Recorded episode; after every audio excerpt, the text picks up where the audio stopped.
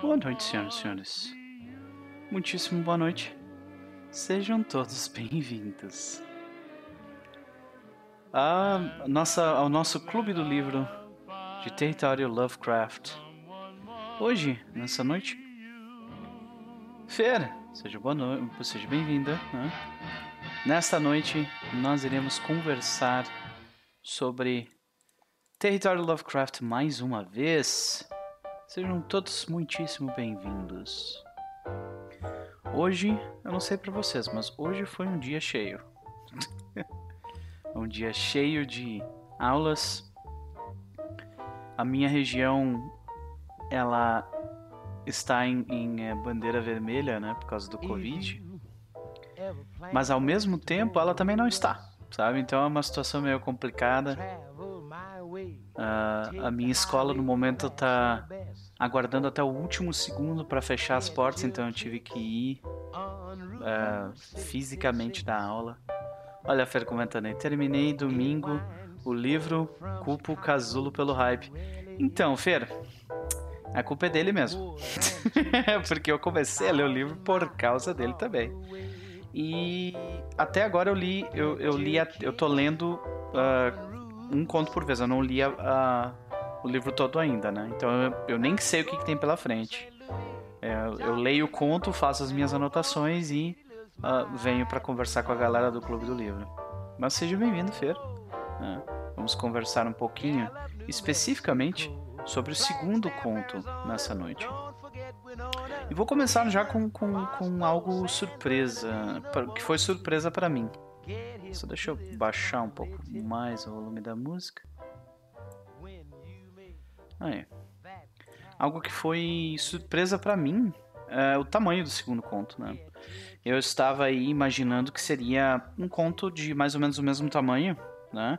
Eu tô com o um livro físico aqui na mão, por sinal. Olha só, coisa maravilhosa. Então vou, vou desvirar a câmera aqui para poder mostrar um pouco melhor o trabalho excepcional. E aí, Bruno, seja bem-vindo. Vamos lá, deixa eu virar aqui de novo. Opa, aí. Como vocês podem ver aqui melhor, né, nessa câmera, Território Lovecraft Matt, Matt Ruff, feito pela Intrínseca, tá? Que eu não conhecia, eu não, eu não sou um ávido uh, comprador de livros físicos, né? E aí, Fafnir, seja bem-vindo, boa noite. Estamos começando o papo. Uh, e eu estou falando aqui sobre a versão física do livro, que eu achei simplesmente excepcional. Não sei se eu vou conseguir mostrar aqui. Mas ó, deixa eu ver aqui. Ver, ó. Pera aí. Tá vendo? Tem esses detalhes de que é gasto na lateral, né? Essa é uma das coisas que eu quero mostrar. Outra coisa é... Cara, não foca no meu dedo. Ali, ó. Isso. Aqui é alto relevo e o nome dele, Matt Roof, e a parte aqui dos, dos, dos caras do KKK é baixo relevo. Ah, o monte aqui é alto relevo, a casa é alto relevo. Cara, essa capa é simplesmente excepcional. Não só a capa, né? Uh, Antônio, seja bem-vindo, boa noite. Estamos aqui uh, né, babando por sobre o livro físico que a Intrínseca trouxe aqui para o Brasil do território Lovecraft, né? Uh, não só isso, mas uh, se vocês forem notar, por exemplo, aqui, a, o azul é exatamente o mesmo tom de azul que é utilizado no lettering, né? Tipo, é muito, um detalhezinho muito legal. A qualidade das páginas, eu não entendo muito disso, mas, né, pra mim, que tô acostumado com, com, com editoras de livros de RPG aqui no Brasil, né, algumas indies e tal, para mim, isso é, uh, tipo, um nível de qualidade que até então eu não recebi, sabe? Fafnir comentando, vai rolar muito spoiler? Então, nós vamos discutir o segundo conto, eu vou resumir ele por cima, e daí a gente vai começar a, a falar nossas opiniões respondendo às perguntas do Clube do Livro. Então, sim, provavelmente vai rolar spoiler. não recomendo que tu ouça ou uh, se tu não estiver lendo o livro e quiser ler, ou uh, na série que vai vir logo depois. Mas eu fiquei extremamente satisfeito com o resultado disso. Cara, esse livro custou 30 reais. O livro mais, a, mais o, o, o pagamento do transporte que eu peguei pelo Amazon Prime. E foi simplesmente 30 reais. Para eu conseguir um livro nessa qualidade, de um, sendo um livro de RPG, cara, eu ia ter que pagar 4, 5 vezes isso. Saca? É, é um negócio interessantíssimo. Mas então, começando, como eu estava falando, algo que já me surpreendeu de cara foi que a quantidade, o tamanho do segundo conto é talvez duas vezes menor do que o primeiro conto. Eu não vejo isso como um problema, até porque a gente vai conversar um pouco sobre a estrutura da história do segundo conto, que eu achei tem algumas coisas muito legais que funcionam muito bem, na minha opinião. Tem outras que me preocupam um pouco, sabe? E aí, Nosferatu, seja bem-vindo. Sejam todos bem-vindos aí mais uma vez, né? Estamos aqui numa terça-feira de noite, cansado depois de trabalhar bastante, né? para discutirmos o livro que nós estamos lendo. Mas, de qualquer forma, senhoras e senhores, o primeiro conto termina na página número 100 e Aqui. Termina na página número 105. O segundo conto começa, obviamente, na 106. E o nome do conto é A Casa Assombrada dos Sonhos. E segundo comentário que eu quero fazer sobre esse conto é: assim como no primeiro, no, no primeiro conto, a gente começa com um quote, tá? Uh, explicando algum aspecto da, da existência de um indivíduo negro morando, em, morando nos Estados Unidos. Né? No primeiro conto, uh, por exemplo, só para só exemplificar, a gente começa com uma com a referência ao quilômetro de Jim Crow. Né? Quilômetro de Jim Crow, a unidade de medida exclusiva aos motoristas negros, composta tanto de distância física quanto de quantidades variáveis de medo, paranoia, frustração e indignação. Sua natureza amorfa torna impossível calcular com, com acerto a duração de uma viagem, e sua violência põe constantemente em xeque a saúde e a sanidade dos viajantes. Tá, esse é, o coach do primeiro, né? E eu acho interessante porque ele já dá o tom para todo o conto, ó. Ele está viajando. E viajar como um homem negro funciona assim. Sabe? E, e uh, no segundo conto, nós temos também um começo que é uma, uma citação, uh, uma citação real, feita por uma pessoa de verdade que existiu, né? Apesar do livro ser uma ficção, que eu gostaria de ler para vocês rapidamente, né? É, nenhuma parte das instalações supracitadas deverá, sobre qualquer hipótese, ser usada ou ocupada direta ou indiretamente por negros, por negro ou negros. Restrição esta que não deverá impedir a ocupação durante o período em que estiver empregado de alojamentos para zeladores ou choferes no porão, em um celeiro ou garagem nos fundos da propriedade, ou em alojamentos à parte para criados. Nenhuma parte das instalações supracitadas deverá ser vendida, cedida, transferida ou alugada a negro ou negros.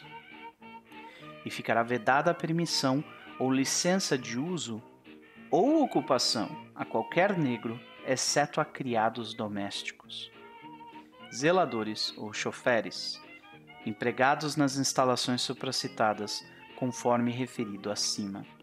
Então a gente vê, é, é, um, é uma, uma citação de um, de um parágrafo extremamente técnico, né?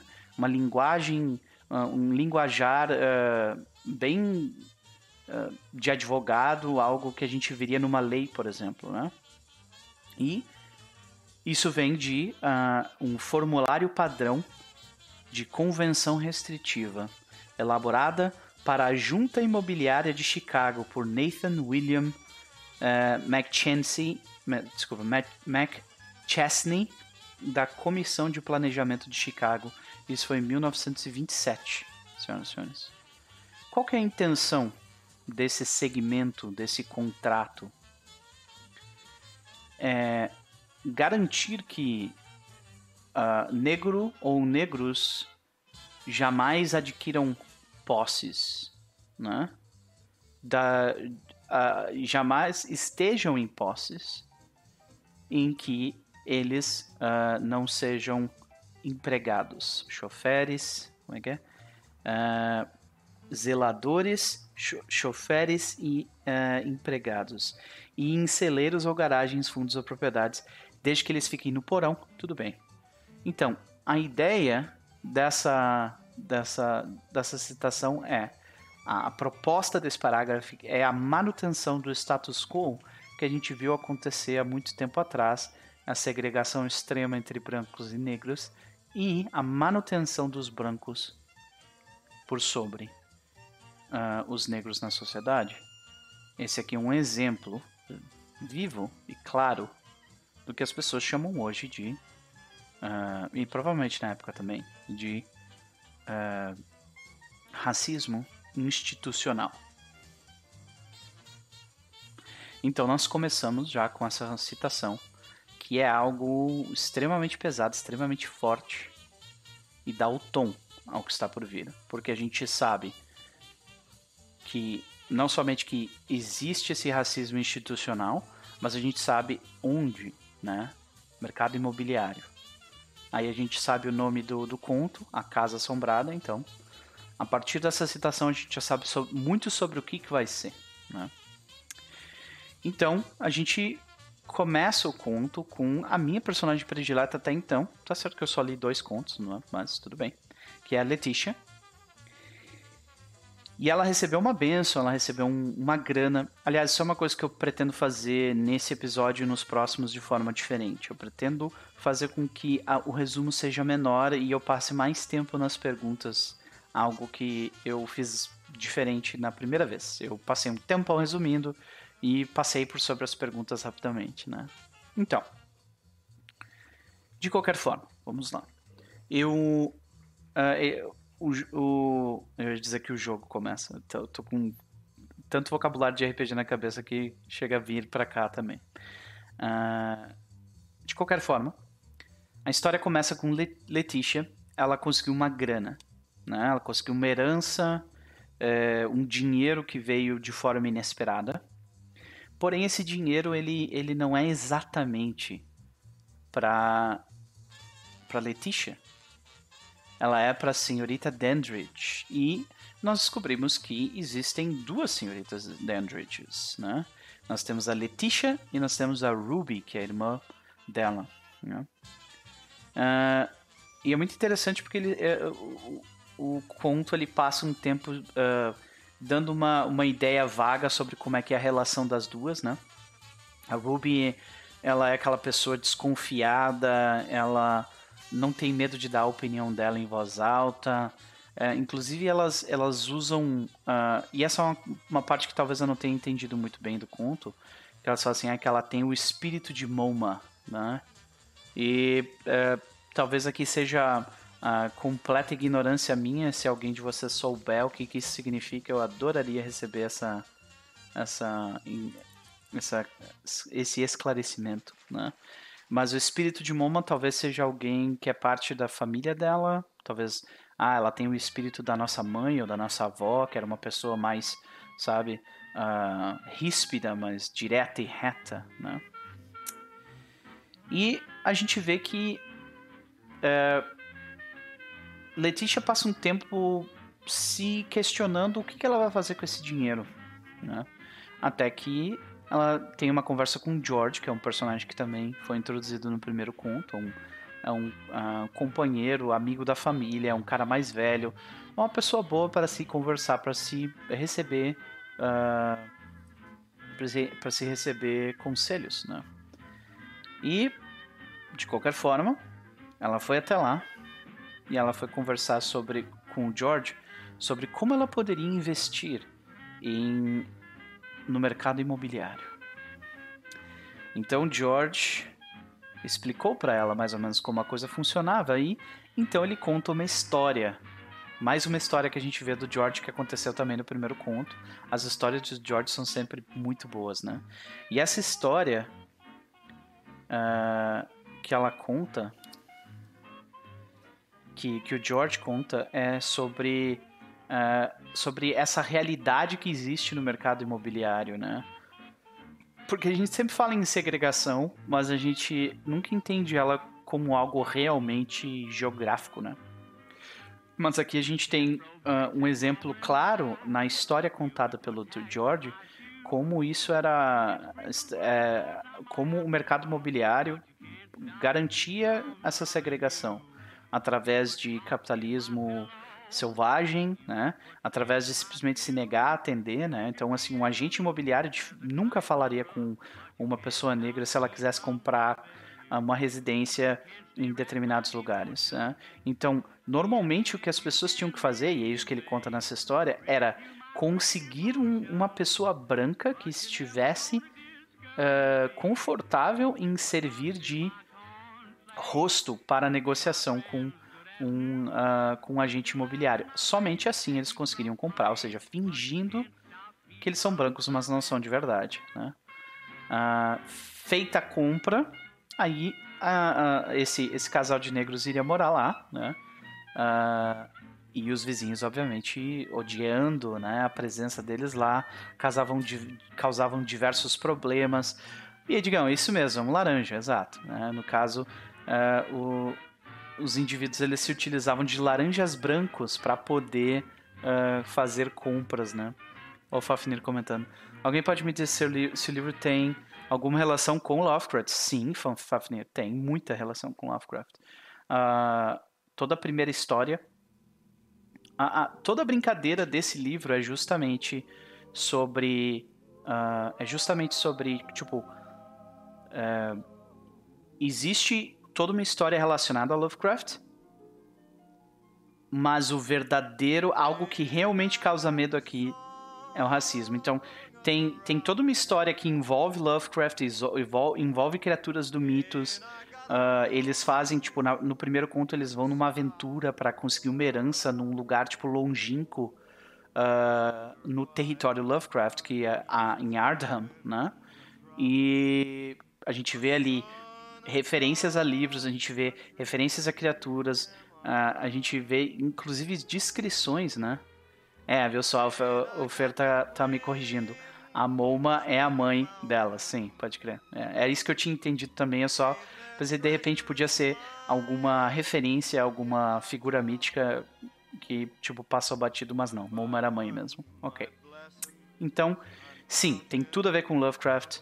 É, só que além da gente ver a história como uma história de terror Lovecraftiana, a gente vê isso do ponto de vista de, de indivíduos negros nos Estados Unidos em 1950. Então, existe Lovecraft, existe o racismo e é essa mistura dos dois que é, o, uh, que é essa mistura de contos que tem nesse livro. Então, ele conta essa história sobre como um casal conseguiu um, um laranja para comprar um, um, apartamento, né, uma casa num lugar muito bonito, um, um bairro de brancos, né? E como ah, eventualmente essas pessoas elas começaram a ter problemas com os vizinhos da região, né? Até que eles tiveram tantos problemas que eles foram obrigados a ir embora de lá. Né? É, cara, Fafnir, é muito foda. E, se eu não me engano, na, nas lojas americanas tá tipo 30 reais o livro. E é esse livro físico aqui, foda pra caralho, tá ligado? Com a capa mais linda que eu já vi na vida, com alto e baixo relevo. Olha, vale muito a pena.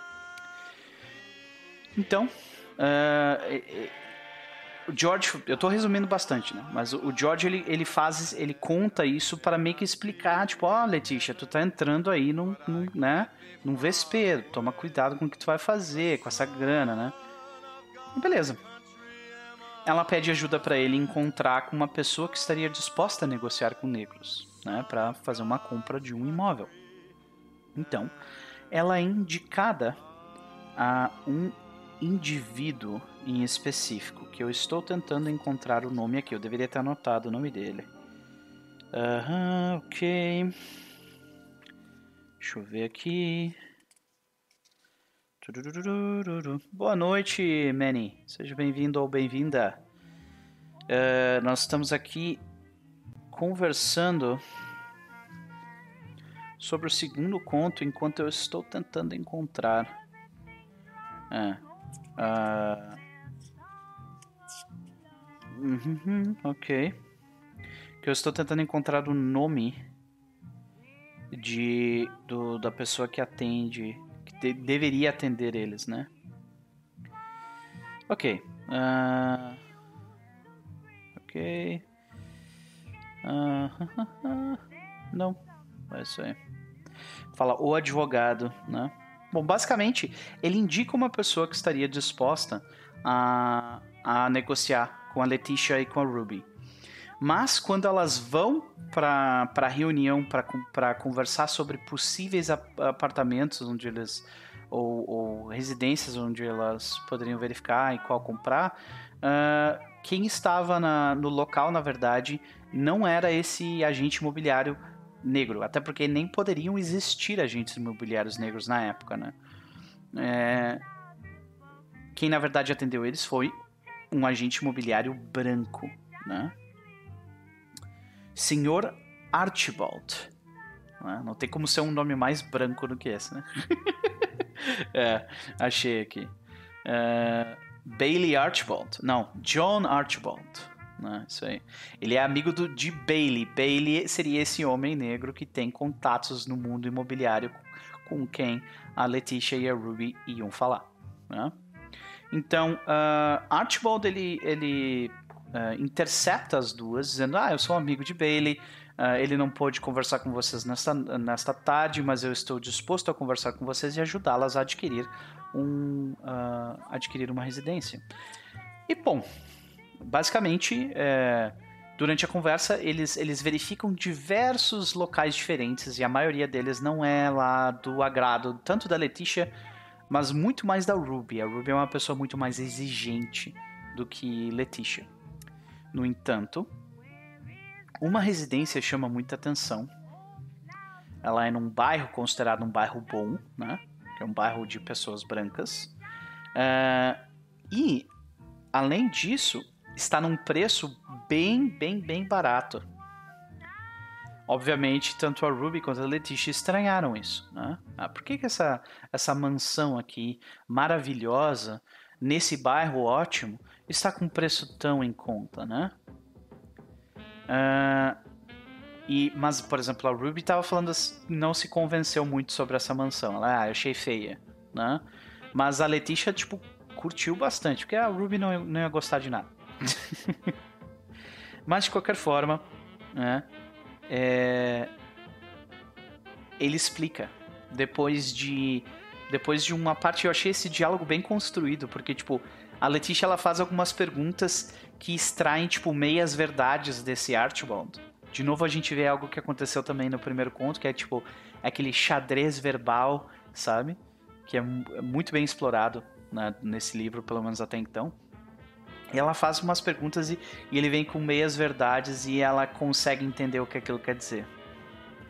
Sr. Archibald está oferecendo essa mansão por esse preço nesse local porque ela, teoricamente, é assombrada. Ele não acredita nisso. Ele sinceramente acha que o local uh, tem, tem um, um, nome ruim por, por uh, superstições bobas mas não deixa de ser a realidade, não deixa de ser uh, o que os donos da, da mansão uh, acreditam e por isso eles baixaram o valor. Né? E bom, Letícia se convence de que aquele é o melhor lugar possível pelo valor, pelo local. Ruby não está muito interessada, relutante, mas Letícia tipo bate o pé e a gente vai e a Ruby foi junto para dar um apoio moral, né? Beleza. Eles verificam o lugar. O lugar é enorme, diversas, diversos andares, tem elevador. Uh, a descrição, a forma como eles descrevem essa mansão é, de novo, muito bem feita. Me lembra muito a aventura The Haunting que eu narrei de Chamado de Cthulhu também, onde eles, eles têm um cuidado muito especial em descrever os ambientes. Mais uma vez a gente vê aqui outra coisa que eu achei muito interessante, que é, é a descrição de coisas mundanas de um jeito que vai aumentando a tua atenção, porque tu já sabe, eles não escondem a mão. Tu já sabe que tem alguma coisa errada. Tu só tá esperando essa coisa errada vir. Então eles vão tipo descrevendo coisas mundanas e aquilo vai aumentando a tua atenção, tá? Mas de onde que vai vir? De onde é que vai vir a coisa que vai me dar medo? E tu fica a atenção vai aumentando, aumentando, aumentando conforme o tempo passa, né? É, Metville. Ah, sim, pode crer. E uh, uma coisa que chamou muita atenção nessa residência é uma estátua de bronze, né? Que tem bem no centro da, Uh, logo na entrada da casa, na parte de dentro, né? Uh, chamou atenção porque essa estátua de bronze é de uma, de uma mulher nua chamada Hecate, né? Que, que ela, ela anda por sobre alguns uh, sapos na, nas pernas dela e tal. E como a Letícia e a família dela uh, vem de, de um background extremamente cristão, aquilo meio que causou um pouco de problemas, né? Mas, pelo valor, elas aceitaram. então, uh, verificando o logout, elas notam, ok, a gente precisa consertar muita coisa aqui, a gente precisa fazer com que uh, a gente precisa fazer com que esse lugar fique habitável. Obviamente a gente não vai morar sozinho aqui. Eu estou pensando em alugar quartos dessa mansão. Né? E é isso que basicamente a Letícia passa um tempo fazendo, né? Os vizinhos obviamente já começam a estranhar a presença delas ali, né? Já a gente já começa a ver aquela a tensão aumentar por causa do, do racismo, exatamente. A Fer comentou. Hecate é uma deusa grega, exatamente. E uh, é, precisa de reparos no local, né? Então ela definitivamente vai precisar de ajuda. E é óbvio que ela. O que, que ela resolve fazer? Ela resolve ir para a comunidade dela, ela resolve ir para as pessoas que ela conhece e falar: Ó, oh, eu consegui uma mansão aqui, eu estou disposta a alugar, uh, alugar apartamentos, quem tem interesse, né? E ela começou, resolveu fazer, resolveu fazer uma festa para meio que convencer as pessoas através dessa festa a, a irem para lá para a mansão verificar os quartos. Ah, quem sabe tu fica aqui, quem sabe tu fica lá, né? Olha o Fer comentando que ah, em Buffy é, era a deusa que as bruxas chamavam para conseguir poder. Pode crer. É, cultistas, né? sempre tem cultistas. Né? É, sempre tem cultistas, exatamente. Uh, enquanto isso, a Ruby ainda estava consideravelmente uh, de pé, com o pé atrás, né? Mas até então, tudo bem. Alguns sinais aqui e ali de tensão, a tensão aumenta especificamente mais por causa dos vizinhos racistas do que qualquer outra coisa, né? Ela resolve então que vai fazer essa festa para chamar todo mundo, os seus amigos, né? Uh, ela tapa a Hecate, uh, Hecate com, porque né, todo mundo é meio cristão no, na, no local e uh, começa através dessa festa a, uh, a angariar inquilinos para sua mansão.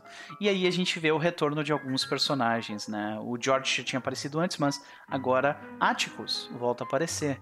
É um possível inquilino que a gente vai ver no, depois a gente descobre que ele vai de fato ficar lá, apesar de estar viajando bastante. A gente conhece alguns outros personagens, mas eles a gente não se aprofunda em muitos outros, né? A gente vê, por exemplo, a a mulher do George aparece, o filho do George aparece mais uma vez. Inclusive tem toda uma cena onde no andar de cima, que eu achei bem interessante essa cena, que num dos quartos do andar de cima tem, um, tem uma espécie de, de planetário onde tu te senta, é uma máquina cheia de engrenagens e metais, e esse planetário, eles, eles são tipo discos de metais que vão girando. Uh, e eu achei interessante porque mostra, fala que ah, esse é um Uh, essa é uma constelação de estrelas e planetas que não, uh, não é a nossa, né? E daí já começa, hum, Cthulhu, olha o Cthulhu aí, saca? e a criança, né, o, o, o, filho do George ficou extremamente interessado naquilo, queria levar para casa, mas não conseguia, daí deu todo um, né? Bom, de, nessa situação, rolou a festa, os vizinhos odiaram que teve essa festa lá, ela começou a conseguir diversos, uh, diversos inquilinos. Uh, durante essa noite da festa, me surge mais uma vez algo que me deixou preocupado. Lembra que no primeiro conto eu comentei que tem determinados aspectos da escrita do Matt, uh, do Matt Roof que parece ser feito para fazer um jump scare, sabe? Tipo assim, ok. Uh, isso aqui, se fosse feito como um seriado ou como um filme, que é o que vai acontecer, porque essa série vai passar na HBO em agosto, isso aqui definitivamente seria um jump scare. Eu não sei vocês, senhoras e senhores. Vocês gostam de jumpscare? Eu vou até fazer essa enquete agora, porque eu quero saber a opinião de vocês, na boa, assim mesmo, sabe? Vocês gostam de jumpscare? Eu vou fazer a pergunta aqui. Vamos lá, fazendo a enquete. Porque, cara, eu odeio jumpscare. Mas eu, eu entendo a galera que, que curte, saca? Nova enquete, vamos lá. Vocês gostam de jump Jump scares. Pergunta, uh, resposta número 1, um, sim, curto. Resposta número 2, não, nadinha. uh, resposta número 3, não me importo desde que não seja. Uh, não me importo, porque não cabe o resto. E é isso aí. tá? Uh, eu vou fazer ela por um minuto, tá aí, ó. Pronto, feita enquete, vai aparecer no chat para vocês. Ok? Tá correndo o tempo aí para vocês votarem, senhoras e senhores. Eu vou fazer o meu voto aqui. Eu não curto, então para mim é não nadinha. tá em cima do chat para vocês aparecendo. Enquanto está correndo a enquete, vamos voltar aqui pro livro, que daí eu já vejo. É, então, jump scares são aqueles sustos causados por, tipo, movimento rápido de câmera e um barulho muito alto, sabe? De pum, sabe? Eu odeio isso. E dá para ver que tem, da forma como é escrito, tem uns dois ou três momentos desse desse conto em que, cara, é muito jumpscare. É muito, muito, muito jumpscare, sabe? uh, tem um momento onde ela ela vai subir no onde ela vai subir no, no, no terraço para encontrar com Áticos e ela passa por, por esse planetário feito de metal. E ó, chegamos ao fim. Então, vocês gostam de jumpscare? Não, nadinha. Esse é o resultado final. Chat falou, tá falado, senhoras e senhores. Não, nadinha. É isso aí. Democracia venceu mais uma vez. ai, ai. Gente, que bom que vocês concordam comigo nisso. Se vocês não concordam comigo, tudo bem, tudo bem. As pessoas podem estar erradas à vontade. tô brincando, tô brincando. Mas então, é...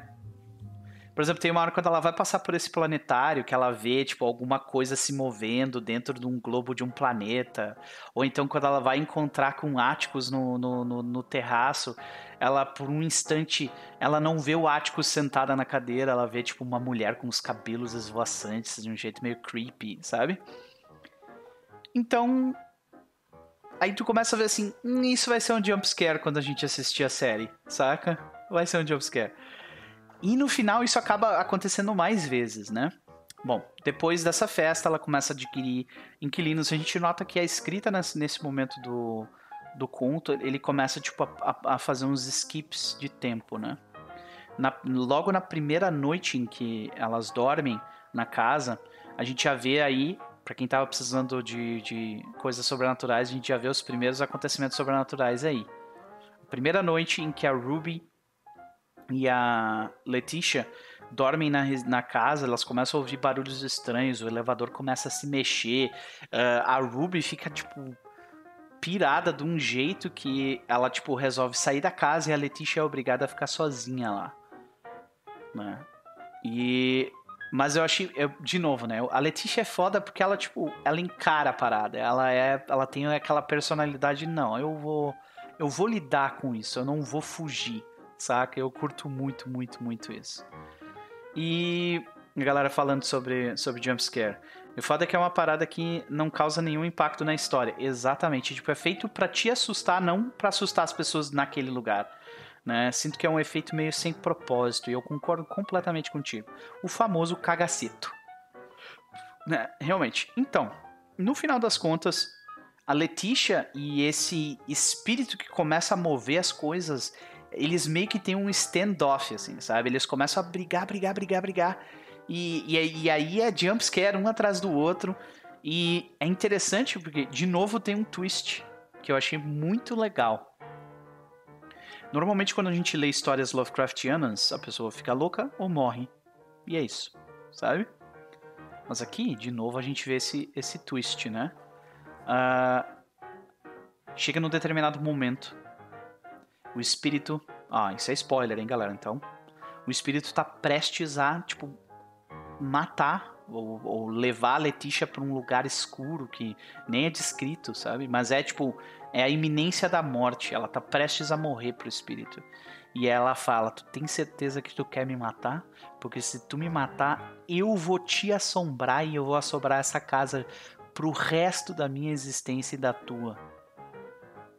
E cara, eu achei esse twist excepcional. Tipo assim, eu só não vou. E o espírito para daí. Tipo, eu só não vou te matar porque eu não quero que tu fique aqui comigo. Cara, tipo, é, é muito bom. Convenceu o espírito a não matar ela, porque senão ela ia permanecer com ele lá, como espírito também. Muito foda. Mas eles vivem ela e esse espírito com uma, com uma, uma relação contenciosa, briguenta, né? Sempre tendo problemas.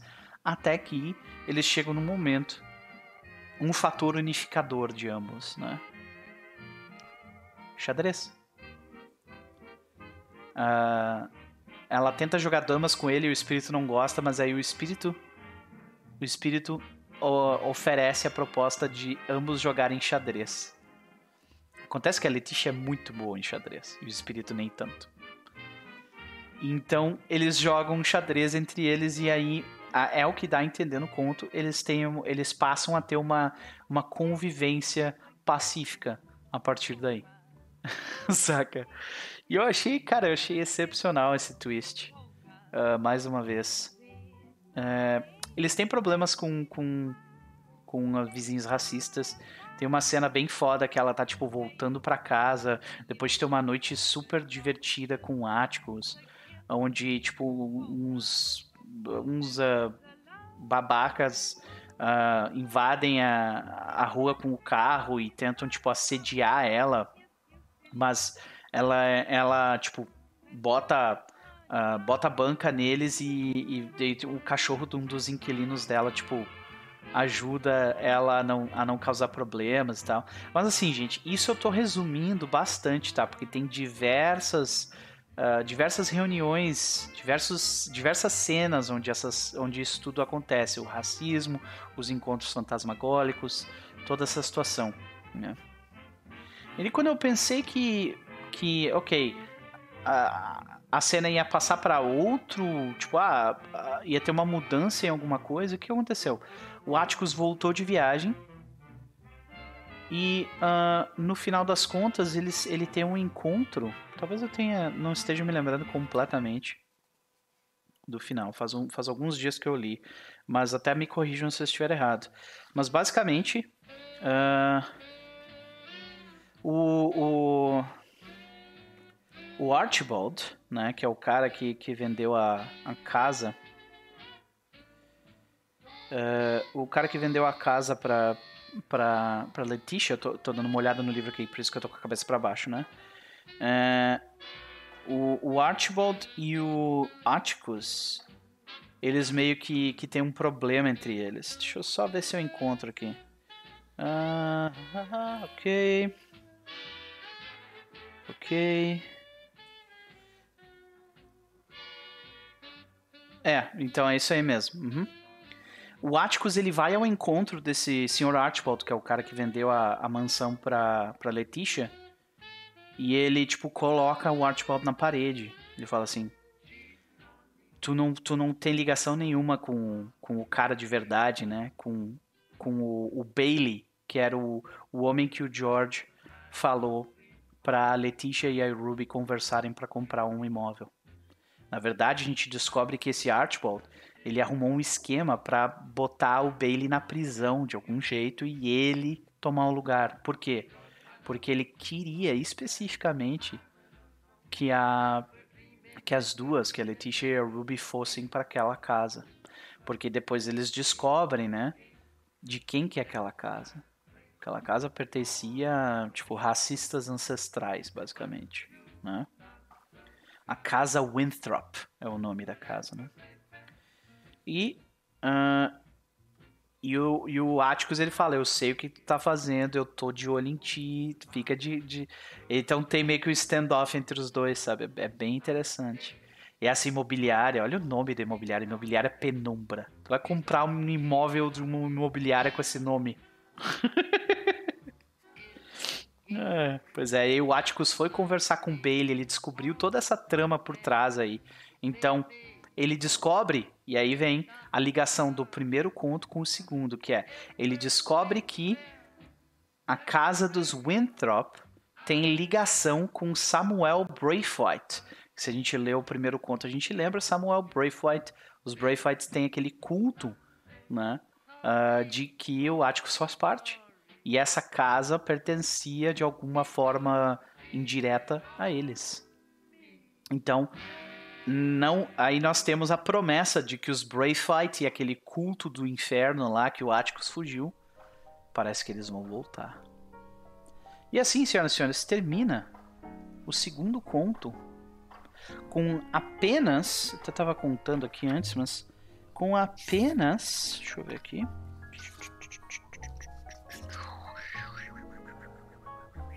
Ok, tem cento e...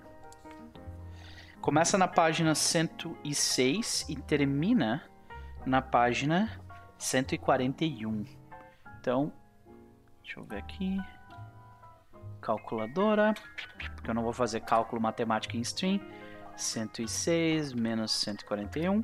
35 pagininhas, gente, tá? Coisa assim, ó. Em duas horinhas termina de ler. Então, senhoras e senhores, esse foi o resumo. Agora vamos às perguntas que nós vamos ler, que nós vamos responder sobre o conto, tá? Vamos lá.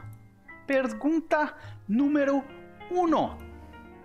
O que você mais gostou nesse, nesse conto, segundo conto? O que eu mais gostei é que o foco foi na minha personagem predileta até então, Letitia.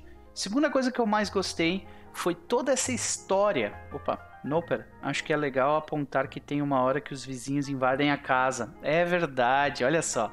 Os vizinhos, aqueles que assediaram ela numa, na noite, numa das noites, eles invadem a casa e é muito legal isso. O espírito, o espírito fode com os racistas. É muito foda, é muito legal, é verdade. Caraca. É.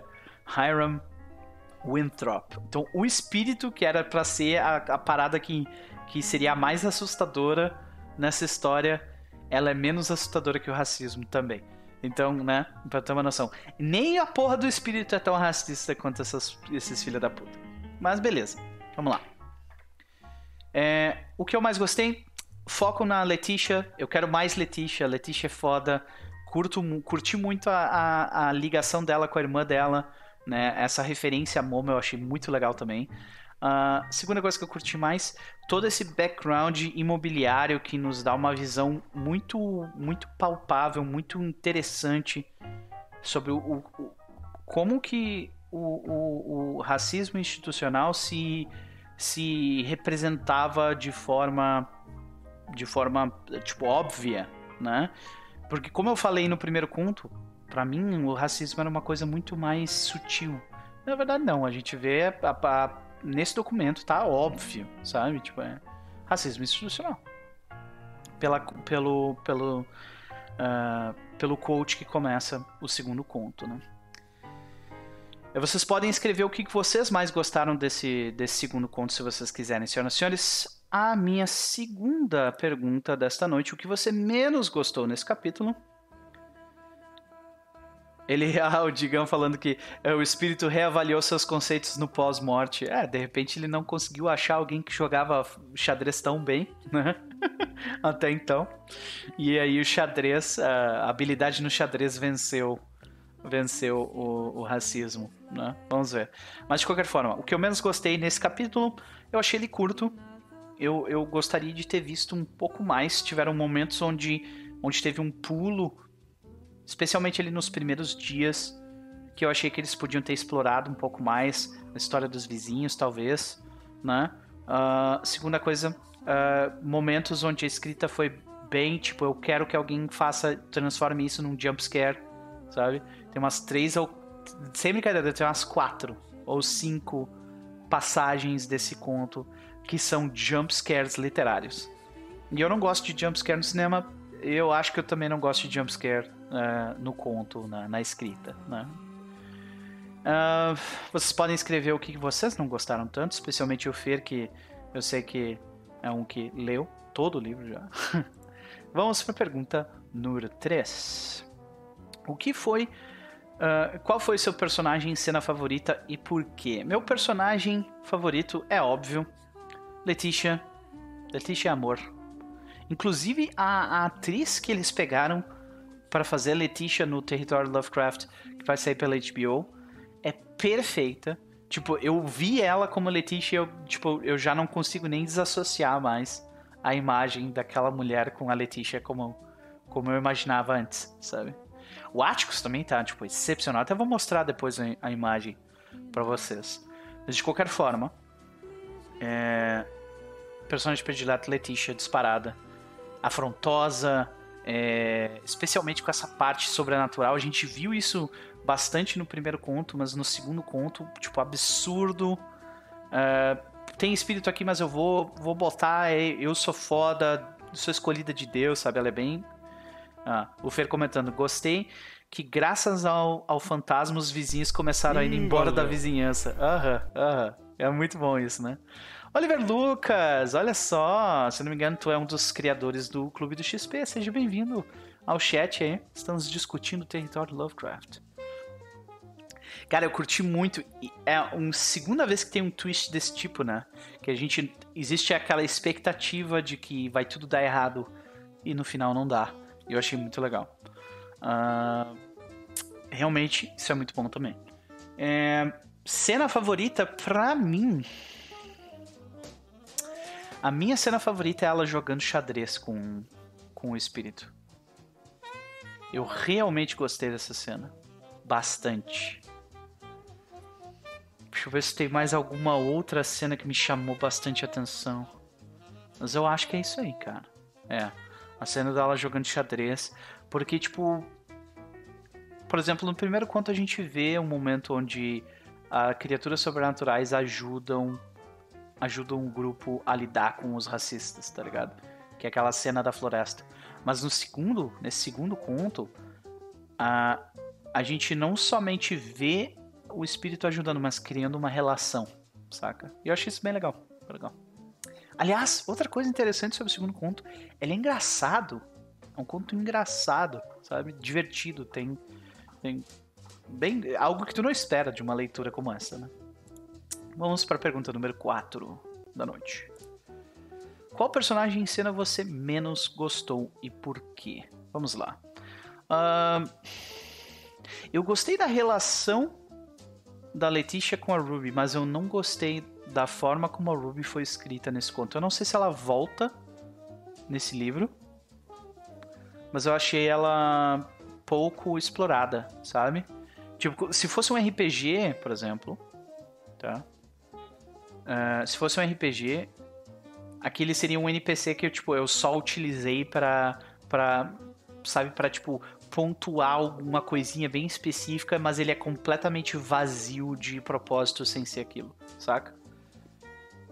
Que é, no caso, a Ruby, ela era para ser a, a, a, a, o contraponto da Letitia, no sentido de que ela, ela tem um gosto chato, ela, ela, ela não aceita as coisas tipo, uh, como elas são, sabe? Tipo, a, ela é uma pedra no sapato, mas eu achei que ela só foi isso, e ela poderia ter sido mais. Cena que menos gostei, jumpscare do... Provavelmente o jumpscare do, do terraço, onde, ele vai, onde ela vai conversar com o Atticus, e ela vê a imagem de uma mulher num, num cabelo esvoaçante. Eu, pra que que eu preciso disso, sabe? Tipo, não adicionou absolutamente nada para aquela cena. Então, uh, pergunta número 5. Divida uma citação e por que você escolheu ela. Ah, olha só. Divida uma citação e o porquê você escolheu ela. A citação que eu vou pegar tá lá no fim. Deixa eu pegar aqui. Ah, peraí que eu tô lendo coisas que eu não deveria. Ah,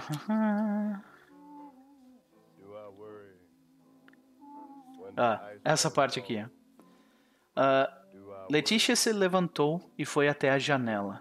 Um caminhão de mudança estava parado na frente da casinha do outro lado da rua. E havia placas de vende-se no quintal de, du de mais duas. Tchauzinho, disse ela, acenando. Atrás dela, o tabuleiro de xadrez. O rei branco estremeceu e tombou. Ou seja, o rei branco, tipo um simbolismo foda, o rei branco estremeceu e tombou. O racismo perdeu essa batalha. Curti pra caralho essa, essa citação, saca? Pra caralho. Uh, vocês têm alguma que vocês preferem dessas aí? Eu não sei se eu tô indo rápido demais nas perguntas, senhor. se eu tiver, por favor, me falem. Mas para mim essa citação foi, foi, essa foi a melhor parte até então, né?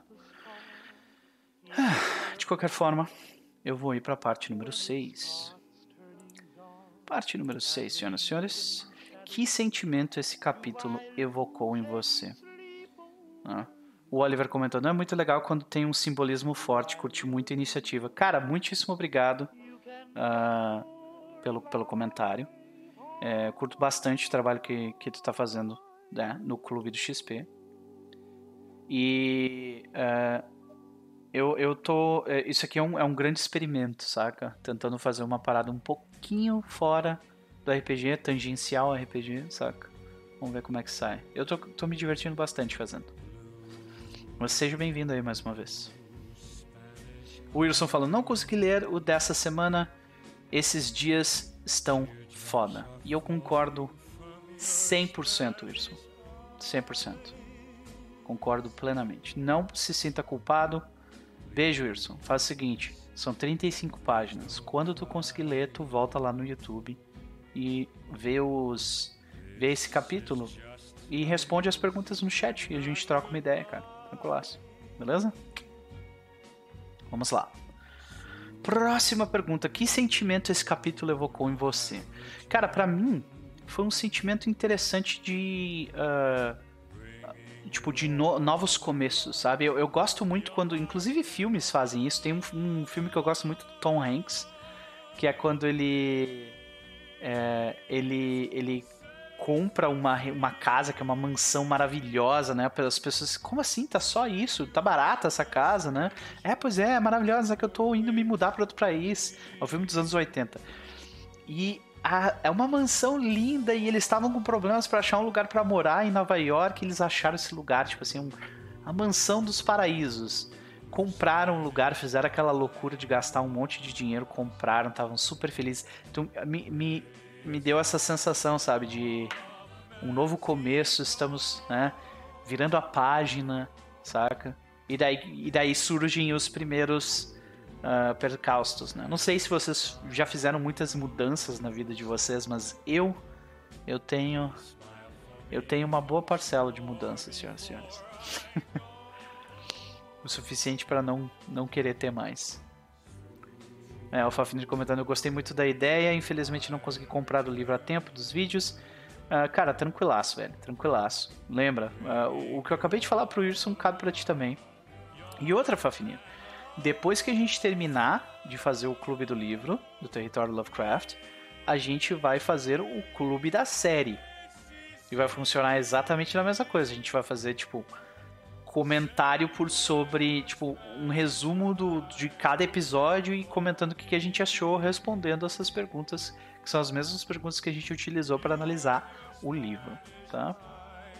Então, é, não, não precisa te preocupar porque vai ter conteúdo depois que vai ser uh, que vai ser de vídeo, vai ter conteúdo que vai ser de outras coisas, outros livros também, então fica tranquilo. Beleza. Foi esse sentimento que me evocou. Depois nós temos pergunta número 7. com que aspecto da história você se relacionou mais? Cara, eu acho que com o aspecto da mudança, sabe? Justamente porque acabei de comentar. Eu já tive uma boa quantidade de mudanças, senhoras e senhores. Eu me mudei a cada três anos, três anos e meio, dos meus, da minha nascença até os meus 15 anos de idade. Então eu me mudei 3, 3, 6, 9, 12, 15. Eu me mudei 5 vezes até os 15 anos de idade. E depois, com 32 anos de idade, eu me mudei de novo. Então eu fiz 6 mudanças ao todo. Isso sem contar, tipo, mudança de casa. Tô falando mudança de cidade, né? Se for mudar de casa aí, eu acho que vai mais uma ou duas. Umas seis, sete ou oito mudanças. Para mim, eu acho muito, talvez até demais. então eu me relacionei muito com esse aspecto da mudança, de tipo assim, cara, tem que me ajeitar, eu tenho que falar com tenho que falar com, com um agente imobiliário, tenho que lidar com, com um contrato e cobrança disso e ai, né, tem, tem um monte de quinquilharia na casa onde, onde a gente tá, o que a gente faz com isso? E tu sempre encontra alguma coisa né, que te surpreende quando tu vai para esses lugares, né? Me lembro até hoje quando eu me mudei pela primeira vez para Viamão, a gente foi morar numa casa que era bem afastada da cidade. Ficava perto da, da lagoa. E era uma casa num terreno grande, né, aberto, não tinha tinha grade, não tinha nada. E Viamão na época era um lugar perigoso, né? E eu me lembro no primeiro dia que a gente chegou, a gente teve que limpar a casa toda, tinha um monte de móvel velho dentro dela. Eu me lembro da gente fazendo isso e daqui a pouco a gente tá limpando a sala e minha, minhas duas irmãs começam a gritar de pavor. E o que que tá acontecendo, né? A gente, eu me lembro de correr pra sala e a, e a minha irmã, tipo, batendo num, num bicho no chão com a vassoura. Não era um bicho, era um inseto, né? Era um escorpião. A gente encontrou, tipo, uns quatro ou cinco escorpiões dentro daquela casa. Muito louco, né? E não é um lugar que normalmente tem muito escorpião, cara. Tinha muita cobra e tal, mas escorpião, porra, né? E a gente encontrou, teve que limpar. Mas essa casa tem todo um esquema também, porque a minha mãe, uh, a minha mãe, ela queria se mudar de lá. Ela, tipo, ela não tava gostando de morar de lá, porque era muito morar lá, porque era muito longe de tudo. E a gente morava perto de um lugar que era meio barra pesada. Viamão, como eu acabei de falar, era um lugar meio barra pesada. E e ela pressionando meu pai, não, vamos se mudar, a gente tem que se mudar, se mudar, se mudar.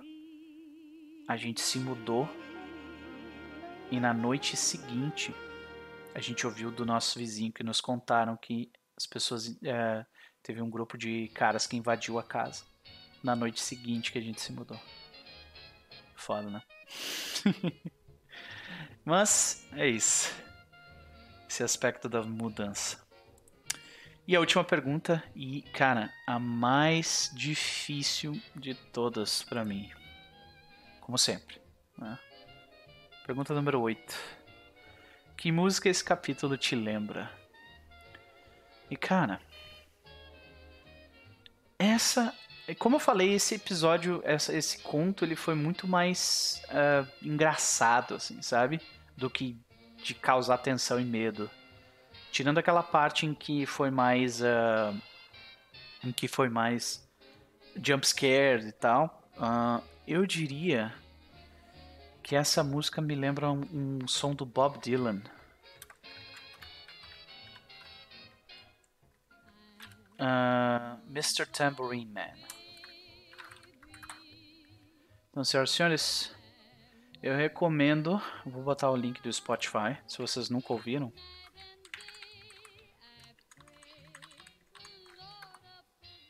Isso me lembrou muito, muito Spotify. Ah, tá difícil de achar Spotify, hein, gente?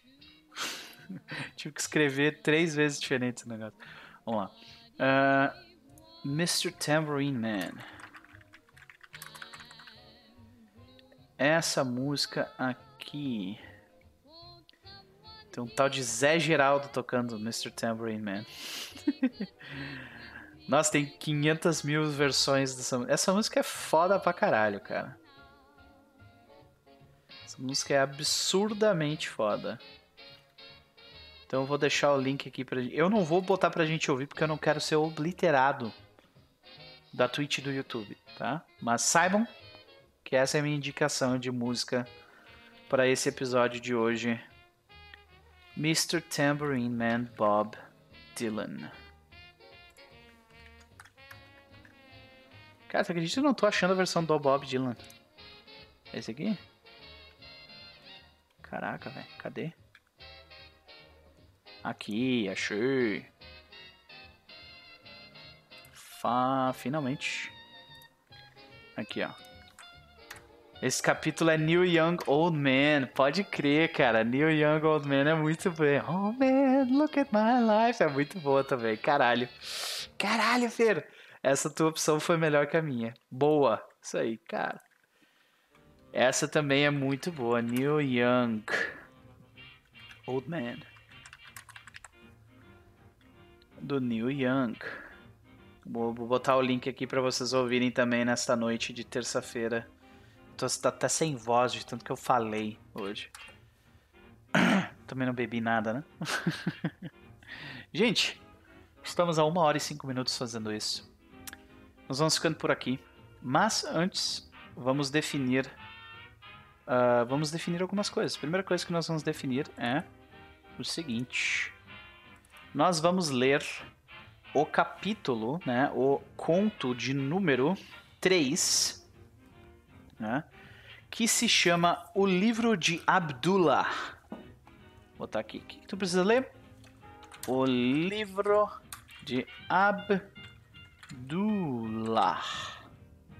Deixa eu ver se é assim que escreve mesmo.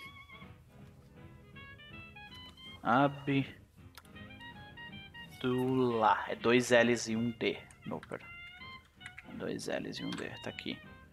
Então, esse aqui é o próximo conto que a gente vai ler o livro de Abdullah. Uh, no livro físico, ele começa na página 142, tá? Tá aqui, ó.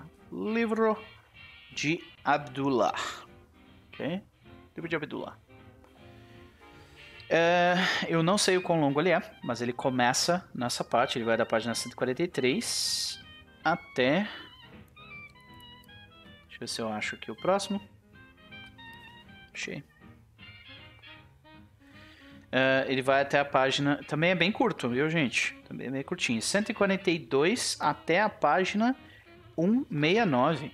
142 ao 69. Menos de 30 páginas, ó, gente. Ok? Menos 30 páginas do livro de Abdullah. Tá? 142 a 169. Então vamos lá. Quando que a gente vai fazer isso, senhoras e senhores? A pergunta que não quero falar. Nós vamos ler, nós vamos comentar o livro de Abdullah no dia 4 de agosto. Tá? Vamos lá. Dia 4 de agosto, às 20 horas. Dia 4 de agosto é terça-feira, senhoras e senhores, tá? Tá aqui. Aqui. Dia 4 de agosto, terça-feira, às 20 horas de Brasília, é isso. Ok? Então, da página do o livro de Abdullah, da página 142 até a 169, dia 4 de agosto, terça-feira às 20 horas. Eu espero que vocês tenham gostado da, do, do resumo e considerações da noite. Espero que vocês tenham uma excelente semana. E a gente se vê amanhã lá no Teatro dos Mundos. Tá? Até mais.